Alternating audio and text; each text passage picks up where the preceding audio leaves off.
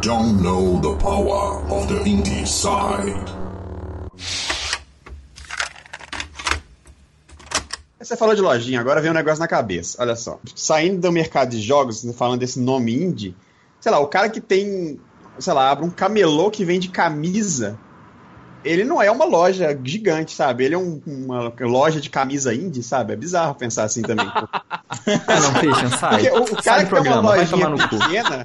Não, vai se fuder. Cara, porra, é tudo a ver, cara. Não faz a menor sentido isso, não, cara. Não, não, não, não, não, não, é maior O camelô é um vendedor independente. É um vendedor ele é um vendedor independente, é, cara. mas ele é um vendedor independente. Total, velho.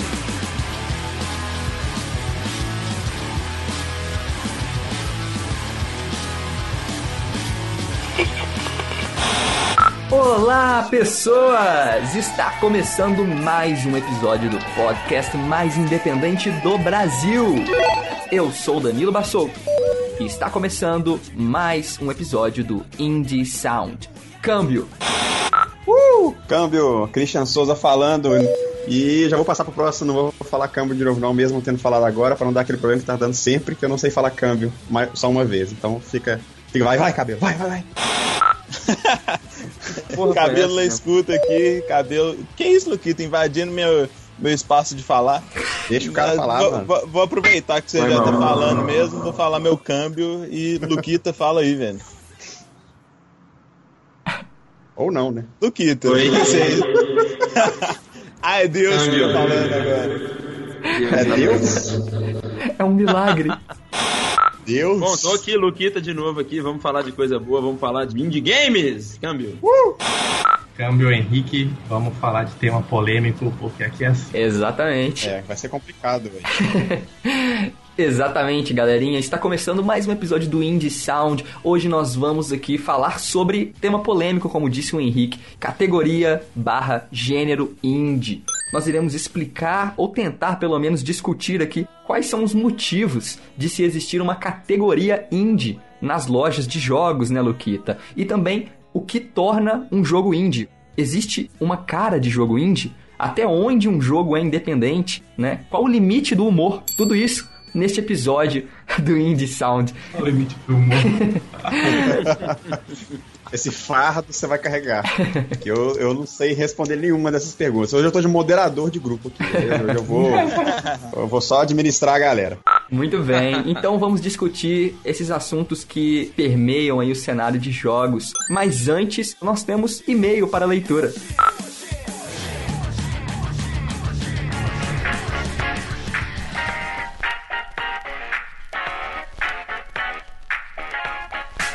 Olha só, cabelo, a gente recebeu o primeiro e-mail aqui no Indeside pra gente fazer a leitura no podcast. Bem legal, né, cara? Muito bacana.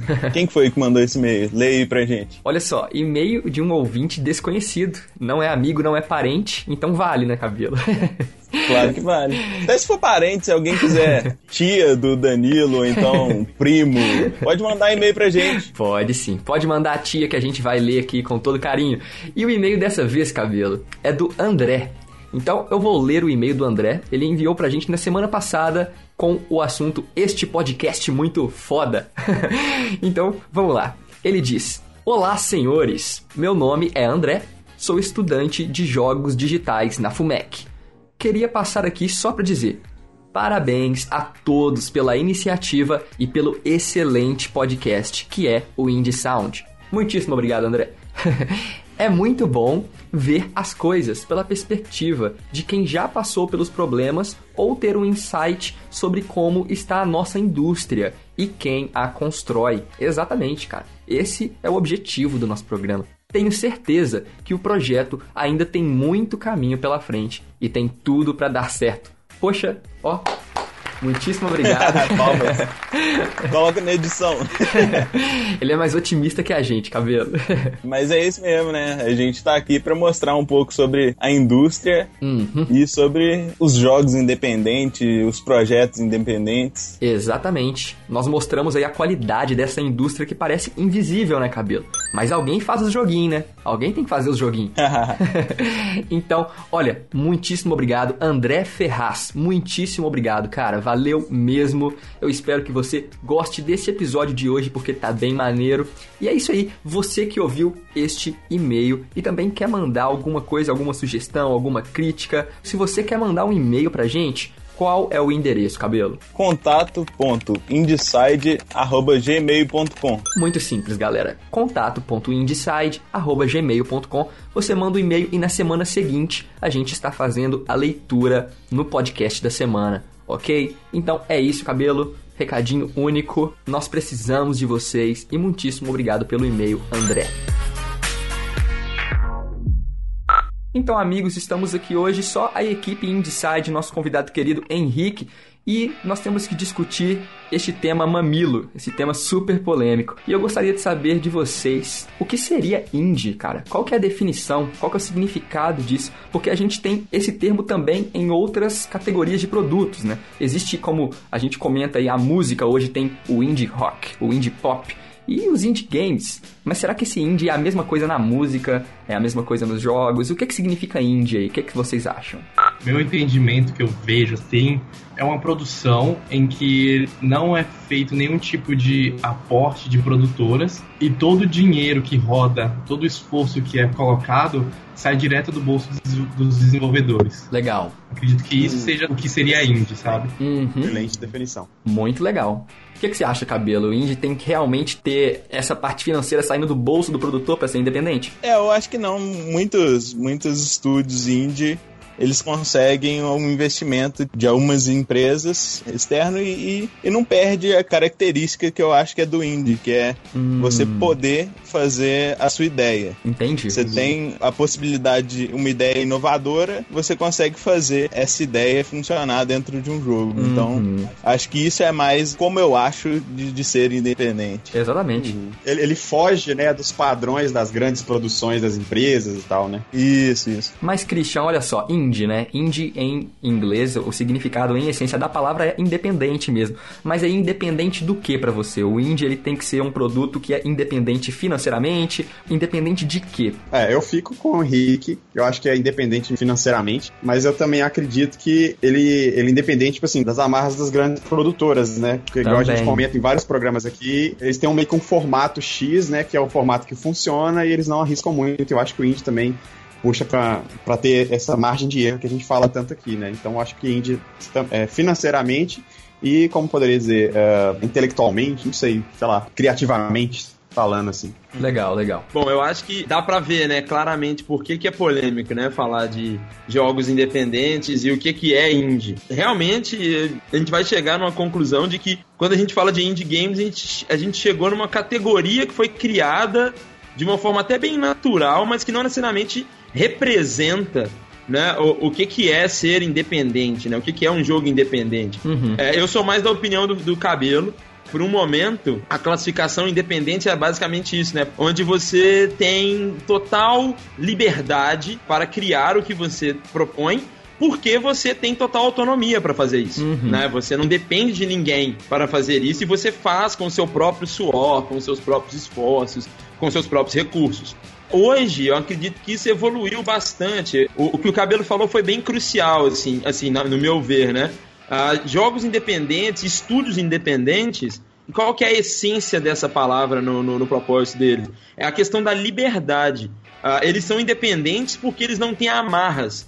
Uh, não necessariamente porque eles não têm dinheiro de investidor, né, não receberam. Às vezes eles, não, eles podem ter pegado um edital, por exemplo. Quando um, um, empresas brasileiras, por exemplo, que pegam editais governamentais ou a Lei Rouanet, por exemplo, para fazer um jogo independente. Isso é ser independente? Uhum, né? Uhum. Tudo isso é, é, leva a essa, essa discussão. E na, no meu entender, o, os estúdios independentes, as empresas que desenvolvem jogos independentes, hoje eles estão mais parecidos com as startups e não com aquela galera que faz o jogo dentro de casa uh, uhum. ou na garagem, né? É Verdade. muito mais uma questão de ele tem um produto, ele tem um, um projeto, ele quer desenvolver aquilo, não importa uh, se ele receber investimento para aquilo, mas o investimento é no projeto independente do estúdio uhum. ou da uhum. pessoa, não necessariamente uh, o que acontece com os grandes estúdios ou, ou estúdios que fazem, até estúdios independentes, por exemplo, que desenvolvem projetos para distribuidoras, né? Onde a distribuidora pede. né? Ah, eu quero isso, não, não importa o que, que você quer fazer, Uhum. eu quero isso, você vai fazer isso porque eu tô pagando.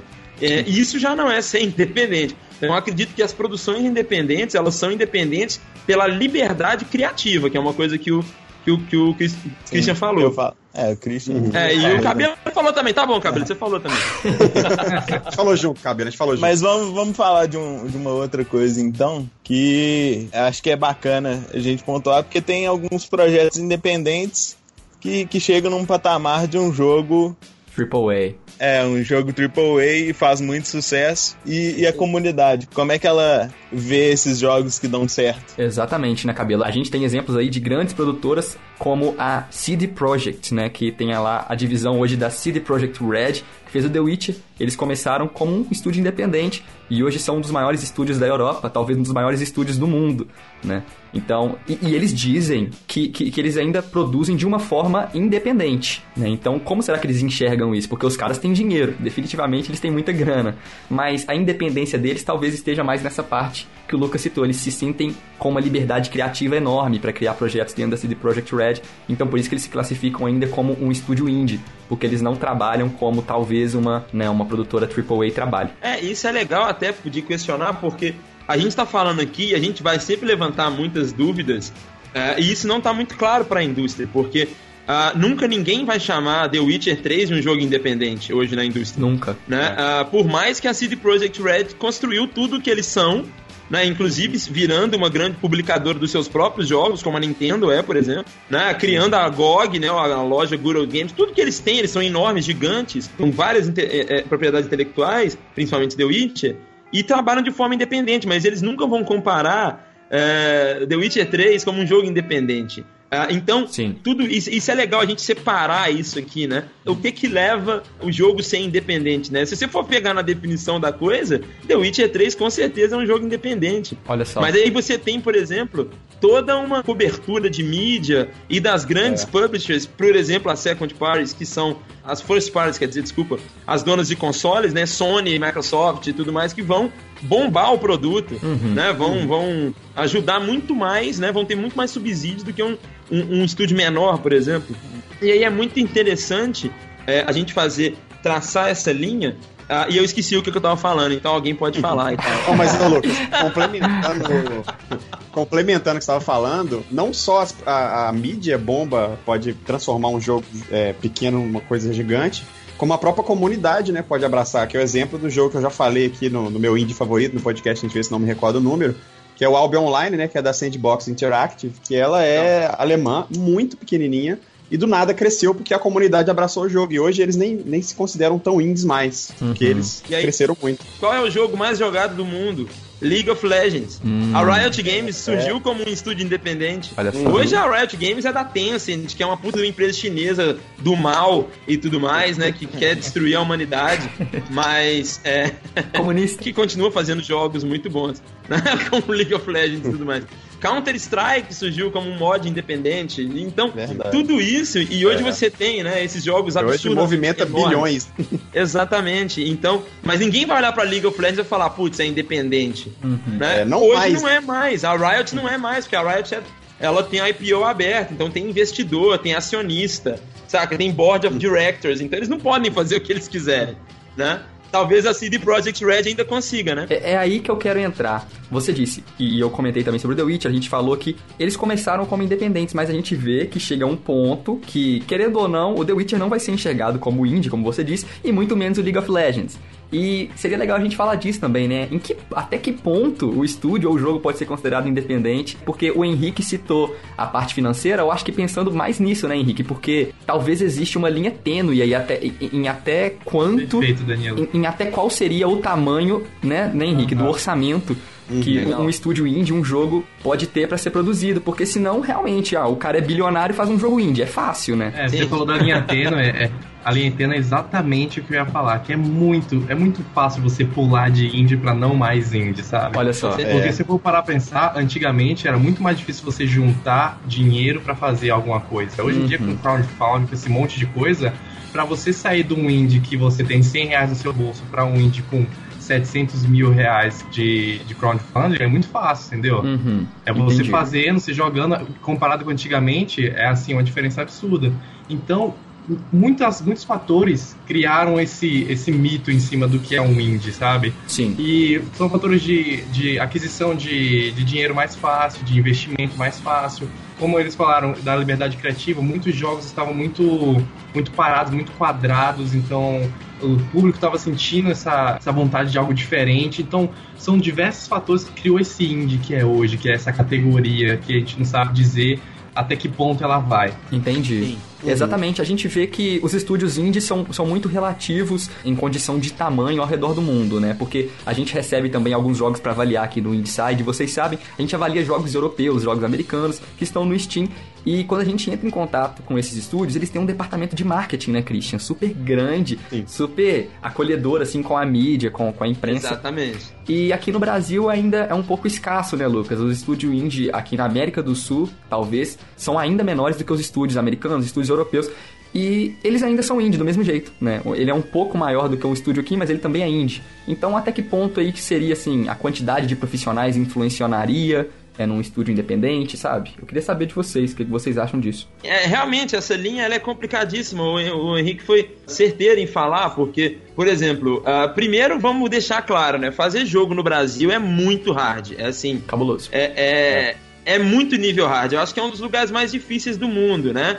De você desenvolver jogos, a dificuldade é enorme. E, é, putz, a gente, por exemplo, tava trocando ideia com o Orlando lá sobre VR e tal. Caralho, Uhum. você vai desenvolver jogo em VR no Brasil é um absurdo. Nem entrega né? Ou você óculos, tem que né, ir velho? buscar. É, nem entrega, nem lançamento né, oficial de, de dispositivo. O único que tem é o PlayStation VR, né? Que, que ainda é o mais barato que você consegue comprar no Brasil. Mas enfim, os equipamentos são absurdamente caros aqui. Ou você tem que ir lá buscar, ou você compra aqui importado a olho. Enquanto os caras pagam tipo 500 dólares no óculos, aqui tá vendendo por 8 mil reais. 6 né? mil, 8 mil, tá, cê é. Mais de Você 8 é um mil. estúdio pequeno. É, é mais de 8 mil. Verme. Você é um estúdio pequeno, ah, eu quero fazer um jogo em VR aqui na Unreal, porque a Unreal é de graça. Ah, tá, beleza, vai. Aí, tipo assim, já competir, né? Um estúdio brasileiro. Conseguir competir de igual para igual com um estúdio americano, por exemplo, é muito difícil. É verdade. Né, por causa dessas questões. E a galera continua, então, tem uma salva de palmas pros estúdios independentes brasileiros aí, porque a Lógico. galera tá melhorando cada ano mais e puta merda, é muito difícil. Sim. É, Seria, seria os indie, então, um rito de passagem, digamos assim, pro, me- Cara, pro eu- mundo adulto, acho- mundo AAA? quem sabe? Quem sabe? Cara, eu acho que no final das contas, velho, tudo, tudo, se você pegar todos, tudo isso que a gente falou até agora, tudo vai focar, se botar o funil, no final do funil vai ter dinheiro. É verdade. Que o Danilo tava falando, que dependendo do, do país, o tamanho de Índia é diferente. Sim. Mas isso, se você for ver, é porque cada país ajuda financeiramente de forma diferente. O Brasil ajuda de jeito nenhum, entendeu? Então aqui um Sim. indie é muito menor do que um indie lá fora. É verdade. Tem uma- um aporte bem melhor. E outra coisa que vocês estavam falando era da criatividade, né? Da, da liberdade de criação.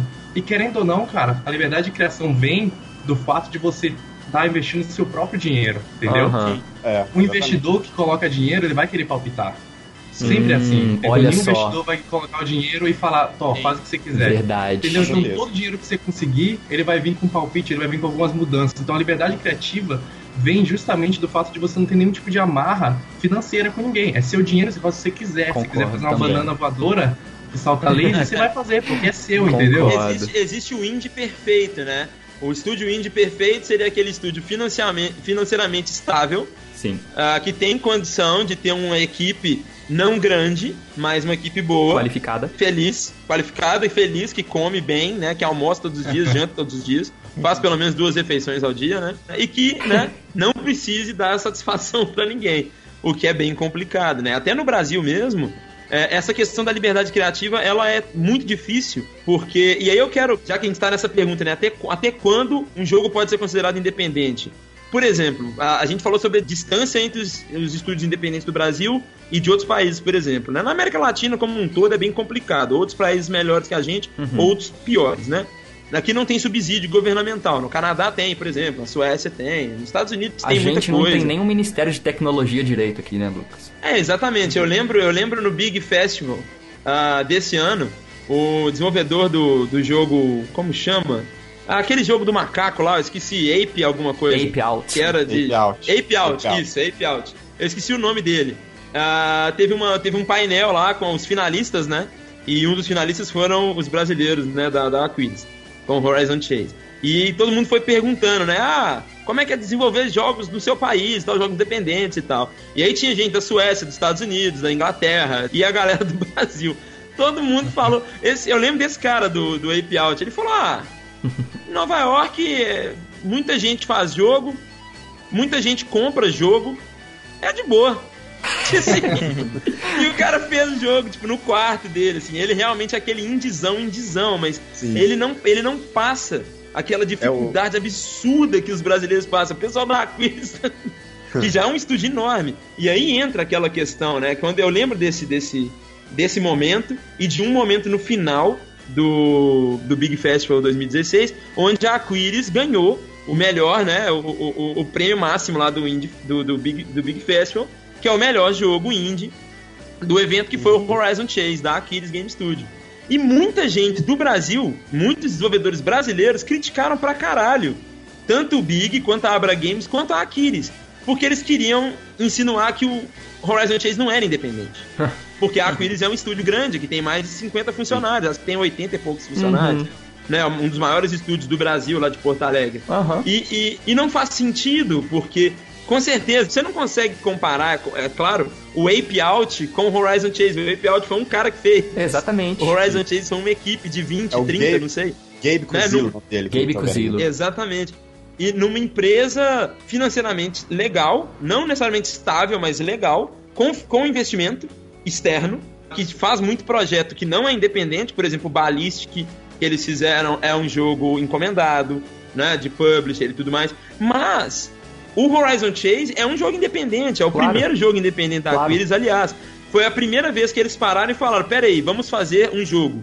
Qual jogo? A gente que escolheu, a gente que vai fazer e a gente que vai pagar. E deu super certo. e muita gente criticou. E é, e é legal a gente trazer esse papo pra cá, porque realmente pode-se o Horizon Chase ser considerado um indie game, ou ele é um indie game, ou ele é um jogo independente, mas ele não pode ser colocado na mesma categoria do Ape Out, por exemplo, ou do Super Meat Boy, Pois ou é. do Braid.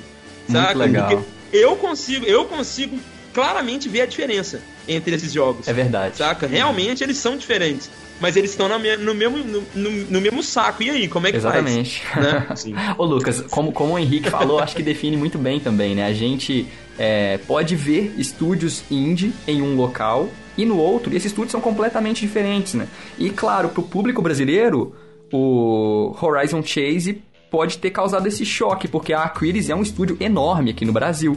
Com Mas, é, com todo respeito, talvez comparando a Aquiles com um estúdio francês, por exemplo, eles são considerados pequenos. Mas um estúdio francês também é indie.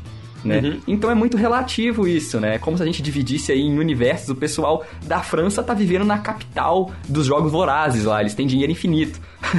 o pessoal tem cabelo Tipo colorido, tá ligado? Enquanto aqui a gente tá vivendo Mad Max. O pessoal aqui tá bebendo gasolina, fi. Ah, e o é pessoal da Aquiles é a Furiosa. É tipo isso. A Não, se você for pegar, se você for pegar, por exemplo, a Psyonix, né, que lançou o Rocket League, Uhum. é, é, é uma parada absurda. É, é grande, né? Se for ver, não se compara com, com. Por mais que hoje no Brasil a gente tem várias empresas muito legais, grandes, pro porte do Brasil, por exemplo, a Behold Game Studio lá em Brasília, os caras estão abrindo um puta de um.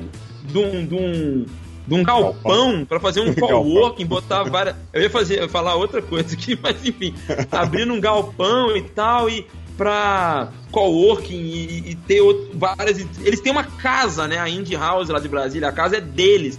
E tem outras empresas lá dentro. Tipo assim, é uma coisa que a gente não vê muito no Brasil. meio surreal, E tem né? outros muitos, muitos, muitos estúdios pequenos. Mas esses estúdios pequenos, eles estão ficando cada vez mais distantes também desses indies tipo o Super Meat Boy, que foram o, o- que trouxe os indie games, né? A gente pode falar, por exemplo, o indie game mais famoso de todos os tempos, mas muita gente nem sabe que é indie game, que é o Serious Sam, por exemplo, né? Que já era independente antes de, ser, antes de ser legal. Mas a gente pode claramente mostrar que os, os jogos independentes de hoje foram moldados por aqueles jogos aquele boom indie em 2008, né? 2009, 2010, a Super Meat Boy, Braid, Limbo, É, mas é, depois o Fez e tal. A tendência é evoluir mesmo, entendeu? Então, tipo, daqui a alguns anos, indie vai ser, pode ser tipo indie nível Aquiles, pode ser um indie normal, pequeno, e aí vai ter indies maiores. Porque a tendência realmente é aqueles caras que deram um pontapé inicial falaram que, ó, você não precisa ser uma empresa gigantesca para fazer um jogo. Uhum. E aí a galera começa a se juntar, entendeu? Aí tem gente que pega e fala, pô, vamos juntar aqui a galera, juntar cinco pessoas para fazer, cada um pega o, a reserva de dinheiro que tem, entendeu? Verdade. Então eu acho que o indie, ele vem muito do, da vontade de fazer o jogo, sabe? Hum, eu tenho essa sim. vontade de fazer, eu vou lá e faço o jogo que eu quero, não o jogo que me impõe. Total. Eu quero Sim. fazer esse jogo desse jeito, entendeu? Então, Aí tipo você assim, falou.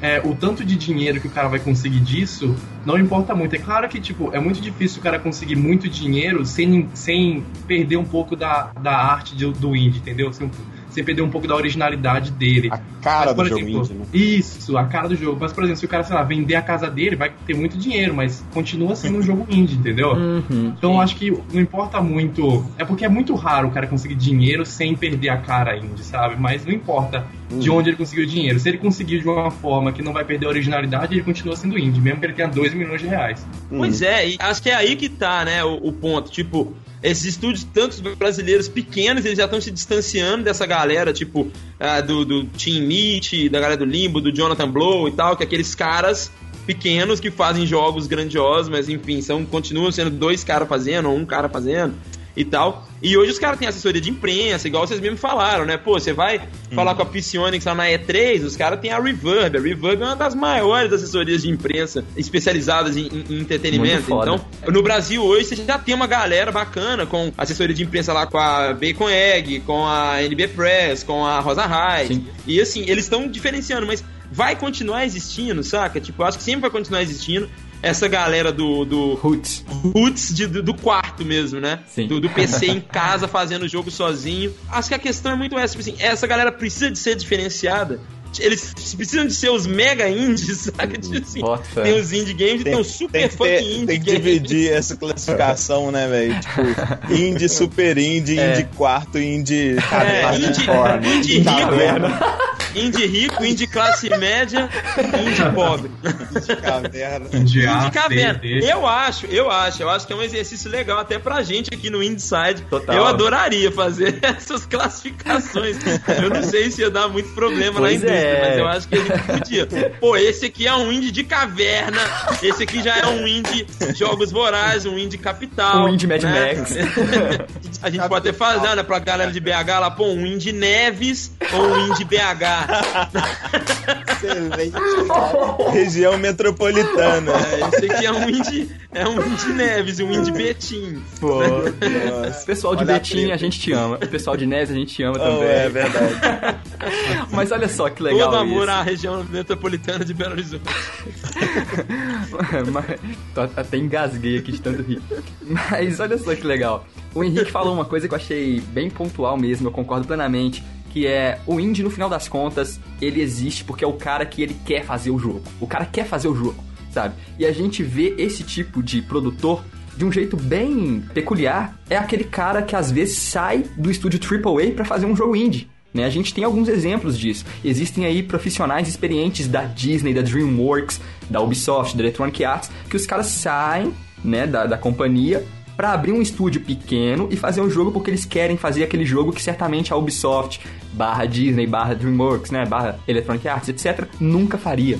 E olha que legal, essa é uma oportunidade muito interessante para esses caras poderem mostrar que eles também têm liberdade criativa. Né? Então eles saem de lá, Sim. montam um negócio pequeno para mostrar que eles conseguem fazer um jogo. Isso é muito legal, né, galera? Sim. Nossa, Sim, sim. E tem casos assim no Brasil, cara. Tem, tem, um- teve uma galera que eu conheci na época que eu tinha minha startup, que os caras, se não me engano, trabalhavam na Level Up.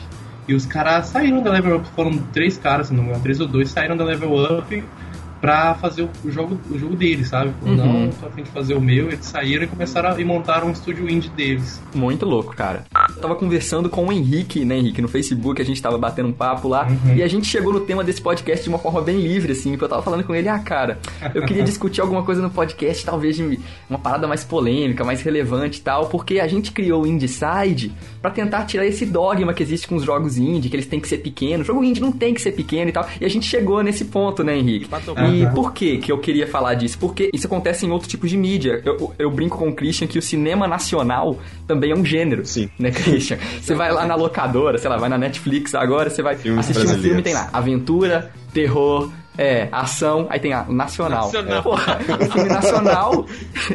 Filme é um de filme, quê? né, filme sobre o? Brasil?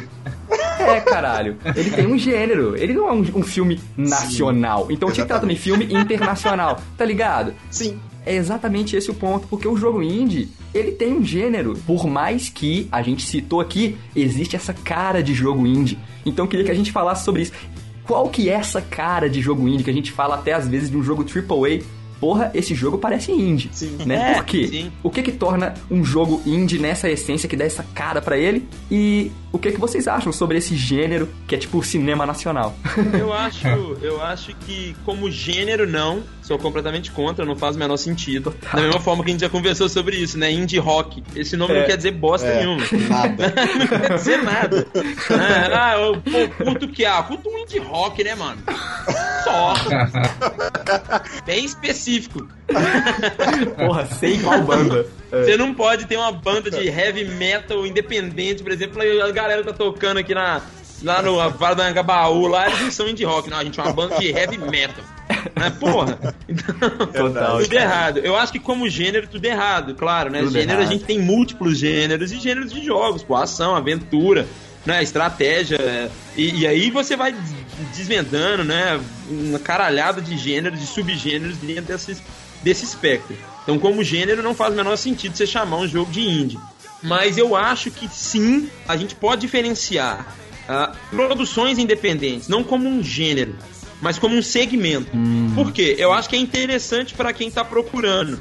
Por exemplo, a gente tem ah, no mercado de, de bem de consumo, por exemplo, iniciativas, por exemplo, de comprar localmente, né? Putz, a galera que tá. Eu, por exemplo, não, não costumo comprar coisa. Assim, não posso falar que eu não compro coisa da China, porque acho que 90% do meu quarto foi feito na China. Mas eu, eu não tenho como controlar isso, infelizmente. Mas eu não compro no Deal Extreme, por exemplo, no Alibaba e o caralho, pra pagar um real num negócio que eu posso comprar aqui. É, por mais que seja mais barato. Mas enfim, você tem, por exemplo, ah, vamos comprar de quem produz, vamos comprar localmente, para você fortalecer a economia local. Entendi. Isso é uma coisa legal. Então, quando, quando na moda, por exemplo, ah, eu não quero comprar uma roupa da Nike que foi feita no Camboja, porque os caras estão lá escravizados, lá fazendo roupa, É. ganhando pão que o diabo amassou, enquanto eu tô ostentando uma roupa de 100 reais. Uhum. Então, assim, eu acho que é legal pro consumidor saber que aquilo foi uma produção independente. Legal, É, legal. Nesse caso, como um segmento, eu sou a favor.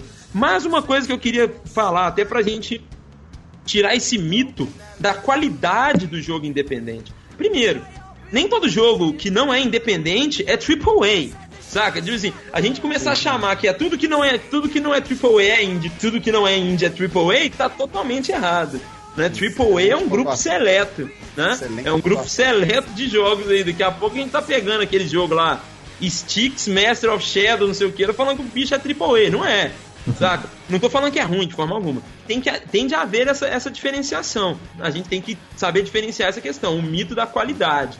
Né? Se for pegar lá o The Witness do Jonathan Blow, é um dos jogos mais bonitos que existem. E é independente. É. Talvez a cara do jogo indie não venha exatamente da qualidade, né? Eu nem saberia é, apontar o que faz tipo, quando eu entro no jogo, mesmo sem saber quem é a, a publisher, quem é, quem fez, do estúdio e tal. Tem hora que você bate o olho realmente e fala, cara, esse cara é de jogo indie. Às vezes nem é. Mas, é verdade. sabe, Isso é- é- com vários jogos. É, é estranho, né? É uma sensação que você tem que você. Não sei. É Por exemplo, mesmo, por exemplo, sabe? Christian, quero te interromper aqui, desculpa, mas dá um exemplo. A Ubisoft que tem lá a UbiArt, né, que é uma segmentação da Ubisoft que produz esses jogos com cara de jogo indie, né, que tem o Child of Light, por exemplo, verdade. que é um jogo que o pessoal falou, caraca, a Ubisoft fez um jogo indie. Sim. Mas com tudo isso que a gente já citou, com um orçamento grande, com a equipe gigante da Ubisoft, Uhum. e ele tem uma cara de jogo indie. Por quê?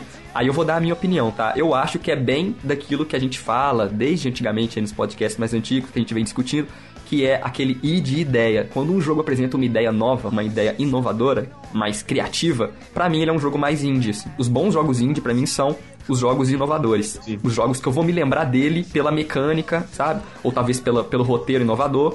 mas por algo que ele inventou. Então, esse é o meu ponto, que torna um jogo com essa cara de jogo indie. O que, que você acha, Cabelo? Tá muito calado. Eu concordo, concordo.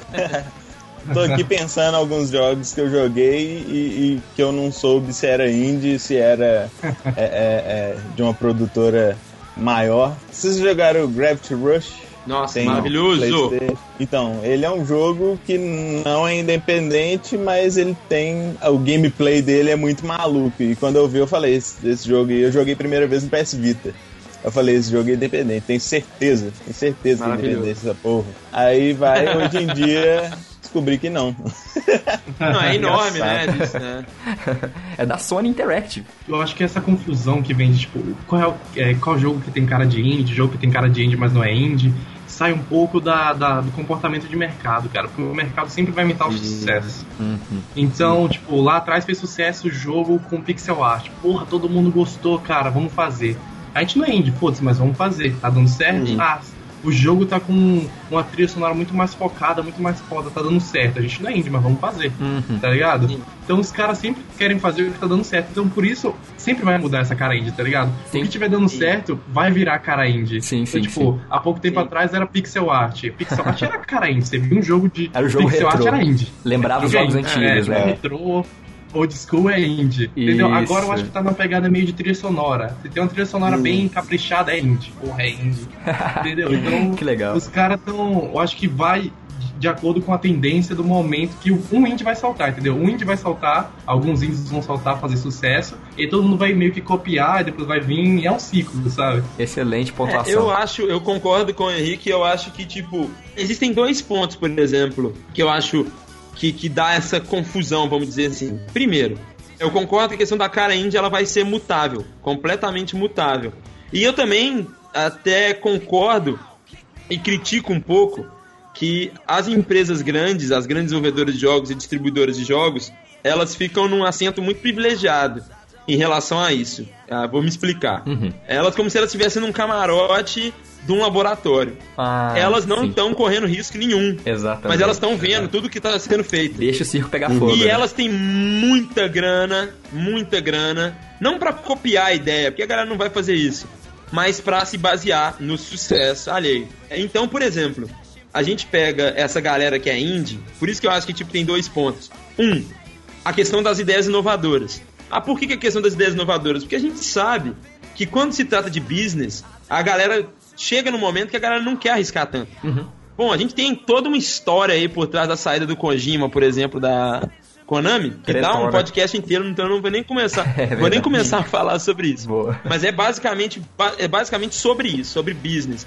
Ele, um, um criativo que quer criar coisas novas, quer arriscar, e uma empresa que não quer, quer vender mais do mesmo, né? Vender Pro Evolution Soccer e Metal Gear. É. É, enfim. É, então, quando se tem uma ideia inovadora, a gente fala, pô, se esse jogo tem uma ideia diferente do que o mercado vende, é porque as pessoas têm os culhões de, de arriscar. Total. E geralmente quem tem culhão de arriscar é quem não tem nada a perder. Boa. Quem tem nada a perder é quem tem grana. Entendeu? Então acho que já vem disso. E a outra é a questão da estética da- que, que o Henrique falou, da cara mutável.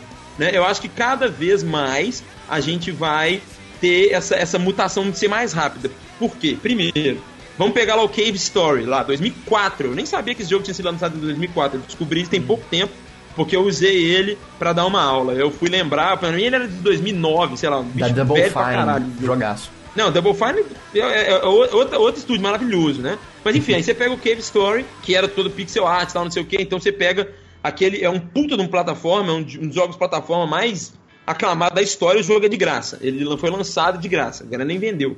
Então você pegar, voltei lá com a galera do 8-bit, do 16-bit e tal, beleza. E aí muita gente foi nessa onda, né, de fazer joguinho ah, 16-bit e tal. Em 2009, 2010, teve essa volta do retrô, encabeçado principalmente pelo Spelunk, pelo Super Meat Boy, pelo Braid. Né? Os três, cada, uma teve, cada um tem uma estética um pouco diferente, mas todos trouxeram 2D plataforma de volta.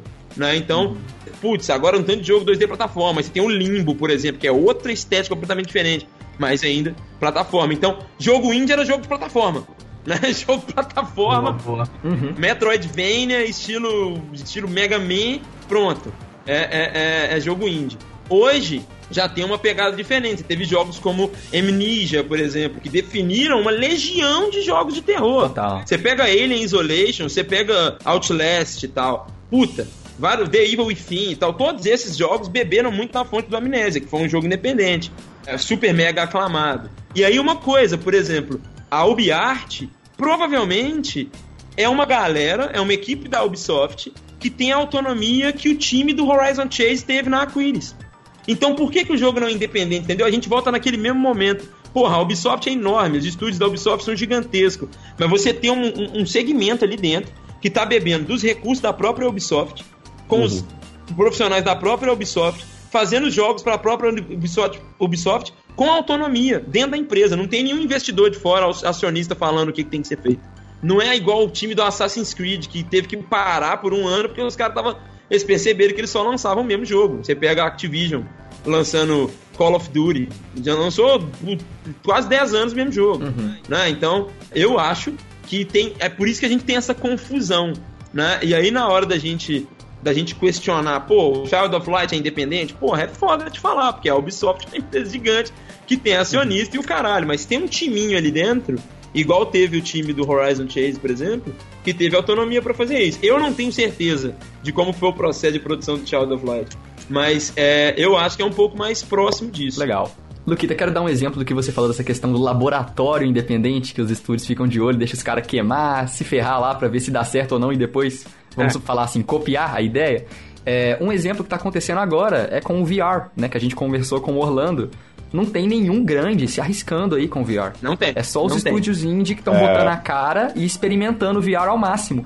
E é um exemplo desse laboratório que tá acontecendo agora. Eles estão assistindo os indie queimando a cabeça com realidade virtual. Sim, eles estão cheios de, cheios de olheiro, né? é, Era exatamente isso, Danilo. Exatamente isso. Que, tipo, que a questão do, do Shadow of Light ter um time da Ubisoft, ter au- autonomia, mas é aquela autonomia que eu não sei quão grande que é também, sabe? Porque esses caras devem ter um ambiente marketing fudido, tá ligado? Os caras devem ter dados foda pra caralho. Então é uma autonomia? É, mas é uma autonomia guiada, eu acho, sabe? É uma autonomia de tipo, ó, cara, isso aqui tá dando muito certo, mas tipo, vocês têm liberdade pra criar qualquer coisa, mas cria alguma coisa nessa pegada, cria alguma coisa indo pra esse lado, sabe? entendi. Entendi. Então, e- então, tipo, VR, a gente tá vendo que o VR tá começando a dar certo. Vocês têm autonomia, faz o que você quiser aí, mas faz alguma coisa com o VR, entendeu? Então é meio que, que direcionada, querendo ou não. Uhum. É, mas aí a gente tem que questionar também o, o tipo de direcionamento. Porque, por exemplo, num, numa equipe de desenvolvimento de jogos, certo? Você vai ter o direcionamento da equipe de design, né? Então, assim, você vai lá na Double Fine lá, quem manda é o Tim Schafer, meu irmão, não foda-se. Saca? Tipo assim, o cara é o game designer, é ele que manda. É, Então, assim, eu, eu acho que sim, eles, eles devem ter muitos dados. Eu não sei se Child of Light foi baseado em dado muito factual, porque não vendeu porra nenhuma. Sério? Então, assim, eu não... É, se você for ver, foi mais um fracasso do que um sucesso. Mas é um cult classic, né? É aquele tipo É de da parada que não dá certo, mas foda-se. É tão bom que, tipo, entrou pro Hall of Fame de jogos bons pra ele caralho. é o clube da luta dos Mas- jogos, né? Não, não teve. Não É, vendeu tipo ingresso, mas a galera idolatra, porque é bom mesmo. Virou- É, talvez, talvez daqui a anos eles vão voltar e falar, porra, aquele jogo foi do caralho. É, Exatamente. mas assim, é, mas eu, eu concordo com, eu concordo com o Henrique, mas é, é e, e eu nem tenho muita opinião sobre, tipo, fechada, assim, né? Porque é, é aquele negócio que a gente falou, é uma dualidade muito grande. E sobre o- o- os estúdios grandes, né? As grandes empresas terem é, é, esse laboratório à vista, esse laboratório tá escancarado, galera, porque na verdade essas grandes el- elas são a porta de entrada, saca? Tipo, hoje você tem uma facilidade absurda ah, de desenvolver jogos independentes e lançar nas maiores plataformas. Hoje você tem a, a plataforma PlayStation Loves Indie, que, porra, qualquer um consegue lançar um jogo em PlayStation, no PlayStation 4 hoje. Você tem a, o, o ID at Xbox também, qualquer um consegue jogar um, lançar um jogo independente no Xbox, que eles, vi- eles pegaram aquele modelo ah, da App Store, do Google Play e tal, né? E mais do que isso, a gente pega a Steam, por exemplo, que tá virando a grande Google Play dos jogos, né? Com o Greenlight e tal, que aprova muitos jogos bons, mas muitos jogos horríveis. Que, mas assim, eu sou um cara do livre mercado, então foda-se, bota lá. Se os caras querem ter uma loja cheia de jogo, tudo bem.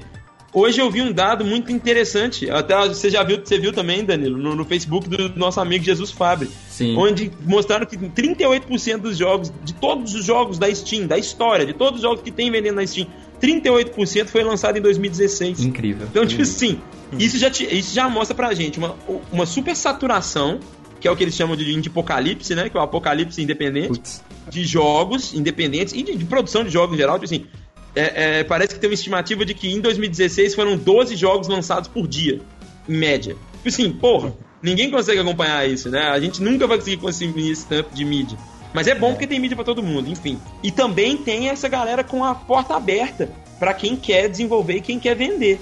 Então, tipo assim, hoje o mercado tá um pouco mais competitivo, claro, mas tem mais oportunidades, né? Então, assim, e- só que essa galera, por exemplo, a Valve, a Valve foi uma das únicas a, a arriscar pesado em VR, tanto financiando lá o HTC Vive, né, que é junto com a Valve, e quanto criando algumas experiências. Só que você vê que todas as experiências que a Valve cria em VR é de graça, que é justamente pra galera ter a porra do HTC Vive que ela tá vendendo, né? E ela quer vender jogo em VR na porra do Steam, né? E mas aí fora isso, fechando minha fala, eu só não vou ser injusto com a Warner Brothers, que eu vou dar uma palestra na Comic Con lá no stand deles falando disso, que fez uma das melhores experiências em VR de todos, que é o Batman Arkham VR, que é do caralho pra caralho. Mas realmente é muito pouco, né, perto do tanto de independente desenvolvendo. Os AAA Tá não estão queimando a cara quase todo nada. dia aí, né? Exatamente. Aí Batman é igual Pokémon, você faz qualquer coisa dá certo, foda-se. É verdade, verdade. Então, galera, olha, outro ponto super importante para fechar esse programa de hoje seria falar realmente sobre essa categoria existente nas lojas de jogos, né? Existe no GOG, existe na Origins, existe na Steam, qualquer loja de jogo, na Humble Bundle, enfim, quais seriam as vantagens e desvantagens dessa etiqueta?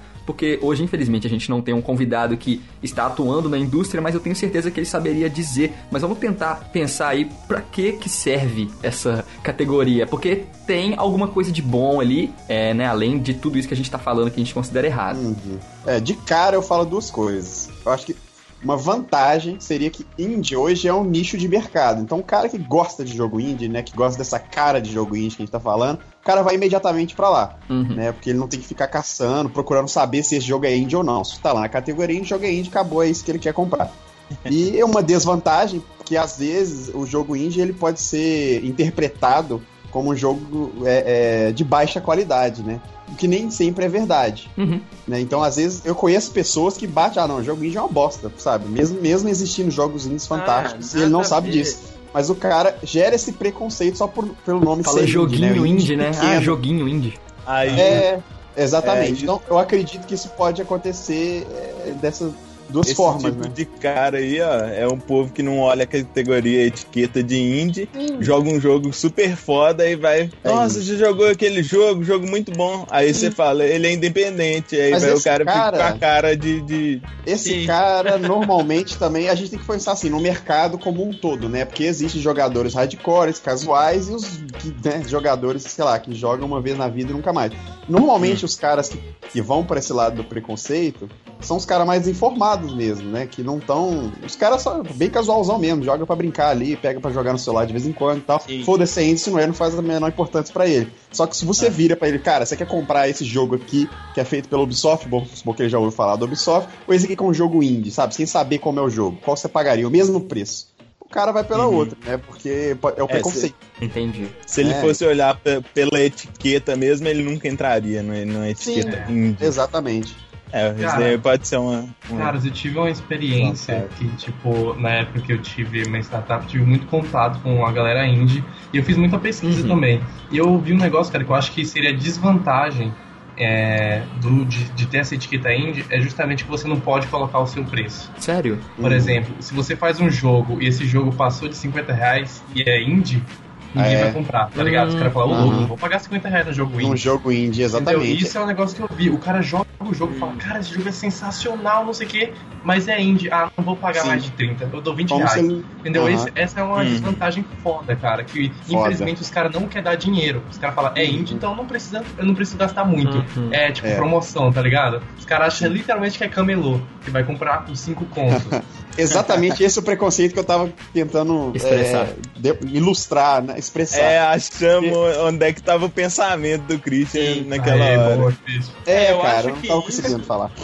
Eu acho que isso aí tem que ser uma coisa combatida mesmo pela indústria, tanto pelos desenvolvedores ah, quanto pelas lojas, porque isso vem daquela falsa impressão de que o jogo independente é pior. É. Né? Ele é menos polido. E assim, essa impressão ela vai- pode até ser verdadeira em alguns momentos, entendeu? Uhum. Porque, foda-se, você sabe que a galera não teve um tempo absurdo pra fazer um puta de um playtest. Uhum. Você sabe que talvez o controle de qualidade não é lá essas coisas. Mas a assim, equipe é reduzida. é, a equipe é reduzida e tal, mas assim, vamos ser sinceros, né, galera? Os jogos AAA estão lançados cada vez mais quebrado, né? O jogo Mais é lançado bugado. bugado e dois dias depois lança um patch com 30 GB de atualização. A gente tem que combater isso com argumentos de bicho. O jogo independente, quando ele é um jogo bem feito, até claro, né?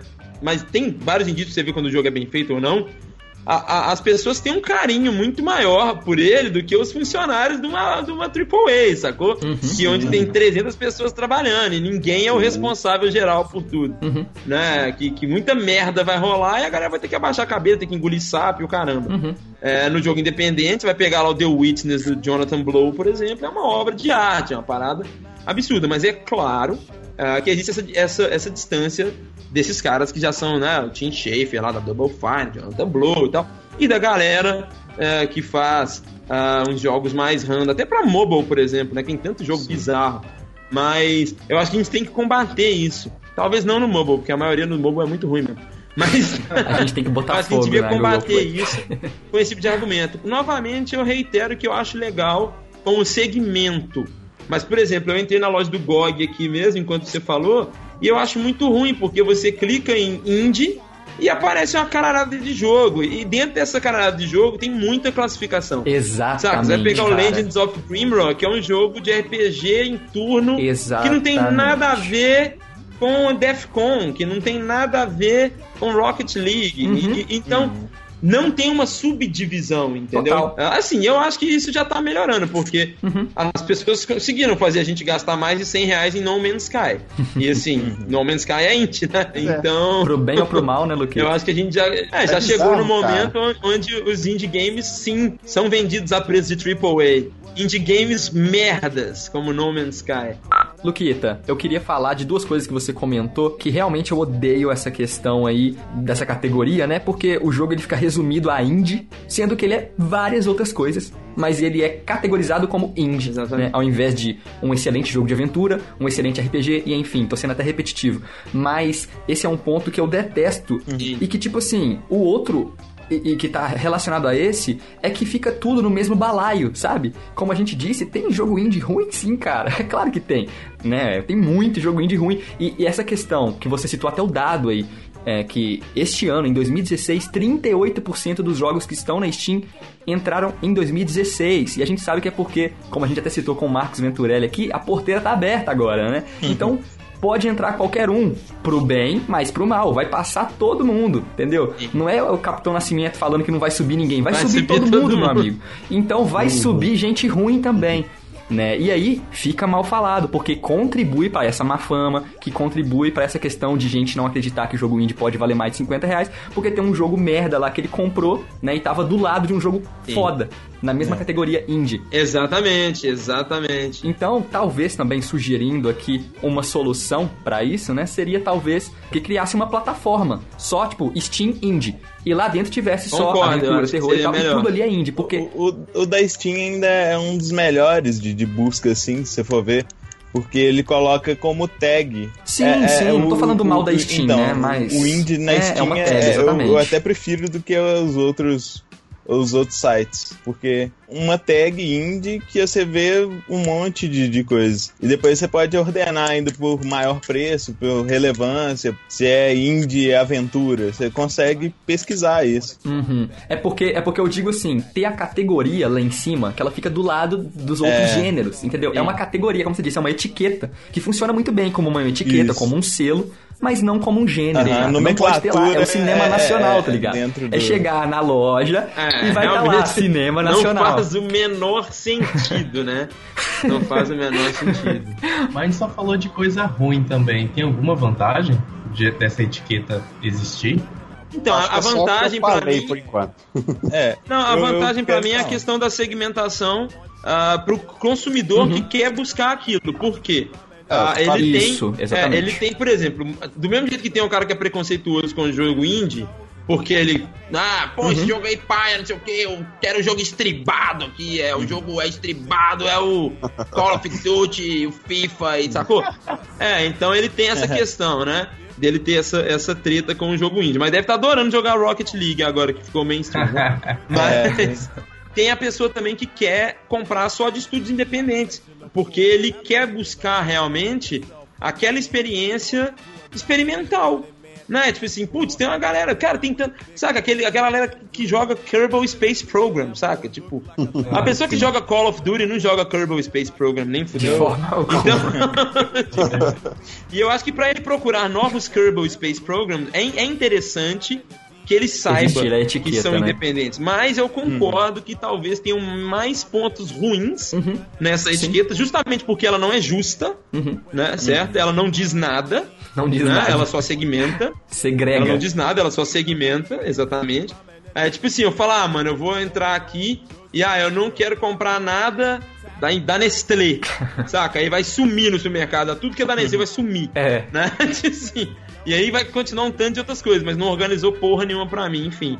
Eu acho que, que como gênero não é legal e tá sendo usado como gênero. Isso. Né? É, uhum. Como definido por estética ou por qualquer outro tipo de elemento também não é legal né? Hum, ah, jogos assim são índios. Não é legal. Índios. Índios. Índios. índios. Jogo indígena. Não é legal. Eu acho que a segmentação é legal, mas eu, eu acho legal a, a, a, o que o Danilo falou sobre a questão da plataforma. Por isso que o Humble Indie Bundle é tão legal. Por isso, né? cara. Por isso total. que eu acho tão legal. Uhum.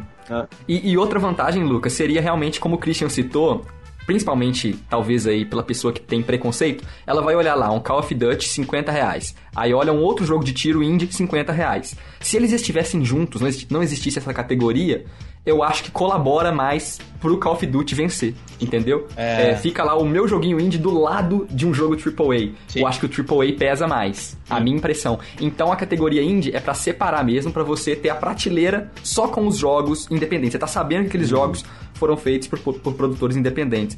Eu, enxergando, tentando me colocar na, na, na, na função de um produtor, talvez ele consiga lucrar mais tendo uma prateleira só para ele, entendeu? Uhum. Do que uma prateleira junto com todo mundo, junto com Star Wars, junto com. Porra, junto com. Com Star Wars. Você perde pra Star Wars sempre. é, se você, você colocar numa categoria é, FPS, vai ter um monte AAA. Aparecer tudo junto, né? E aí os indie nem aparecem. Tipo, página uhum. 50 começa os indie. Fora que aí, cabelo, entraria também a questão monetária, né? Que com certeza, como o Google, deve haver alguma forma de ranqueamento é. na Steam ali monetizada, pro meu jogo aparecer em cima do outro. E aí o cara que tem muito dinheiro vai pagar pro jogo dele, pro Call of Duty aparecer em cima de todos os jogos indie, vai amassar eles, entendeu? No ranqueamento da página, sei lá. Tem, tem um lado maléfico nisso aí também. O dinheiro manda, o dinheiro fala mais alto. Sim, aí. com certeza. Que virou um, um segmento por si só, sim, com certeza. Senão não existiria a Indiecade, não existiria Big Festival, uhum. não existiria uh, vários outros. O Indieside. o Indieside. o Indieside Olha, nós não estaríamos sim. aqui se Indie não fosse uma coisa. Não. Olha, é, então, eu acho que não é uma opção misturar, simplesmente colocar, vamos tratar jogos como jogos, saca? Tipo assim, eu acho que sim, dá pra gente mostrar que os indie games são indie games, porque agora a gente tem que melhorar como que a gente está fazendo isso. Né? A gente está muito isso. bagunçado, a gente está muito é, abstrato. Generalista, né? Mas, né? Exatamente, é. mas quando você vai na maior feira do, de jogos do mundo, a E3, e tem um puto de um pavilhão inteiro quase, só de jogos independentes, e lotado o tempo inteiro, porque as experiências que você tem lá, você não costuma encontrar no, no, no, nos grandes. Uhum. Né? É, é um diferencial é, enorme, é um né? nicho, é um nicho com certeza. Então, a gente tem que tratar como tal, mas evoluir um pouco a forma que a gente conversa sobre ele. Eu tenho uma, uma um questionamento aqui para fazer para fechar. Diga, Até que ponto o Indieside vai ser considerado indie, cara? Nossa. Ai, Nossa. Christian. Porque... Sim, acredito que sim, é um veículo de, de, de, de, comunicação independente, com toda certeza. Pois é, até que ponto ele vai ser considerado? Ô, Christian, a partir do momento que eu só gravar o podcast e eu não editar mais. não é indie mais. É já não é indie mais. Não é indie mais. não, mentira. Sempre vai ser Não, tô brincando. A partir do momento sempre, que galera, a gente sempre. tiver um, um, uns chineses lá pra editar os vídeos. A partir do momento que o site for rosteado na China, né? Exatamente. Não, galera, olha só, a gente é o lado indie da força. E olha só, já quero aproveitar o gancho para encerrar esse programa maravilhoso. Caraca, eu adorei esse episódio. Obrigado a vocês, meus amigos, por participar aqui comigo e obrigado a você que nos ouviu até o final. Eu gostaria de lhe pedir que nos avaliasse no iTunes, né, Cristinho? Sim. É muito importante para um podcast ser avaliado Com naquela certeza. plataforma que é a maior plataforma de áudio do mundo. Então, por favor, vá até o iTunes, digite Indie Sound ou Indieside. Indie, a gente já aparece também. e procure pelo nosso podcast e então avalie, por favor, dê cinco estrelas para esse podcast. então, olha só, eu gostaria que você também nos enviasse um e-mail, caso você tenha algo a acrescentar, se você quer elogiar. Então mande um e-mail pro Indeside se você tem qualquer intervenção com o nosso programa, beleza? Então é isso aí, galera. Muito obrigado por ter ouvido o nosso programa. Alguém tem algo a falar? Alguém tem, tem mais alguma coisinha aí? Não, Cara, eu acabei de descobrir que o Rocket League antes chamava Supersonic Acrobatic Rocket Powered Battle Cars e lançou no PlayStation 3. e é tão bom quanto, pelo visto, assim, que loucura. Tá vendo? Caralho, repete o nome, isso pera aí, repete o nome aí. Rápido. Supersonic Acrobatic Rocket Powered Battle Cars. É isso. Show, acabou. É isso aí, Valeu. galera. Acabou o podcast de Freeman hoje. o Indie Sound de hoje fica por aqui, galera. Câmbio, desligo. Meu Deus.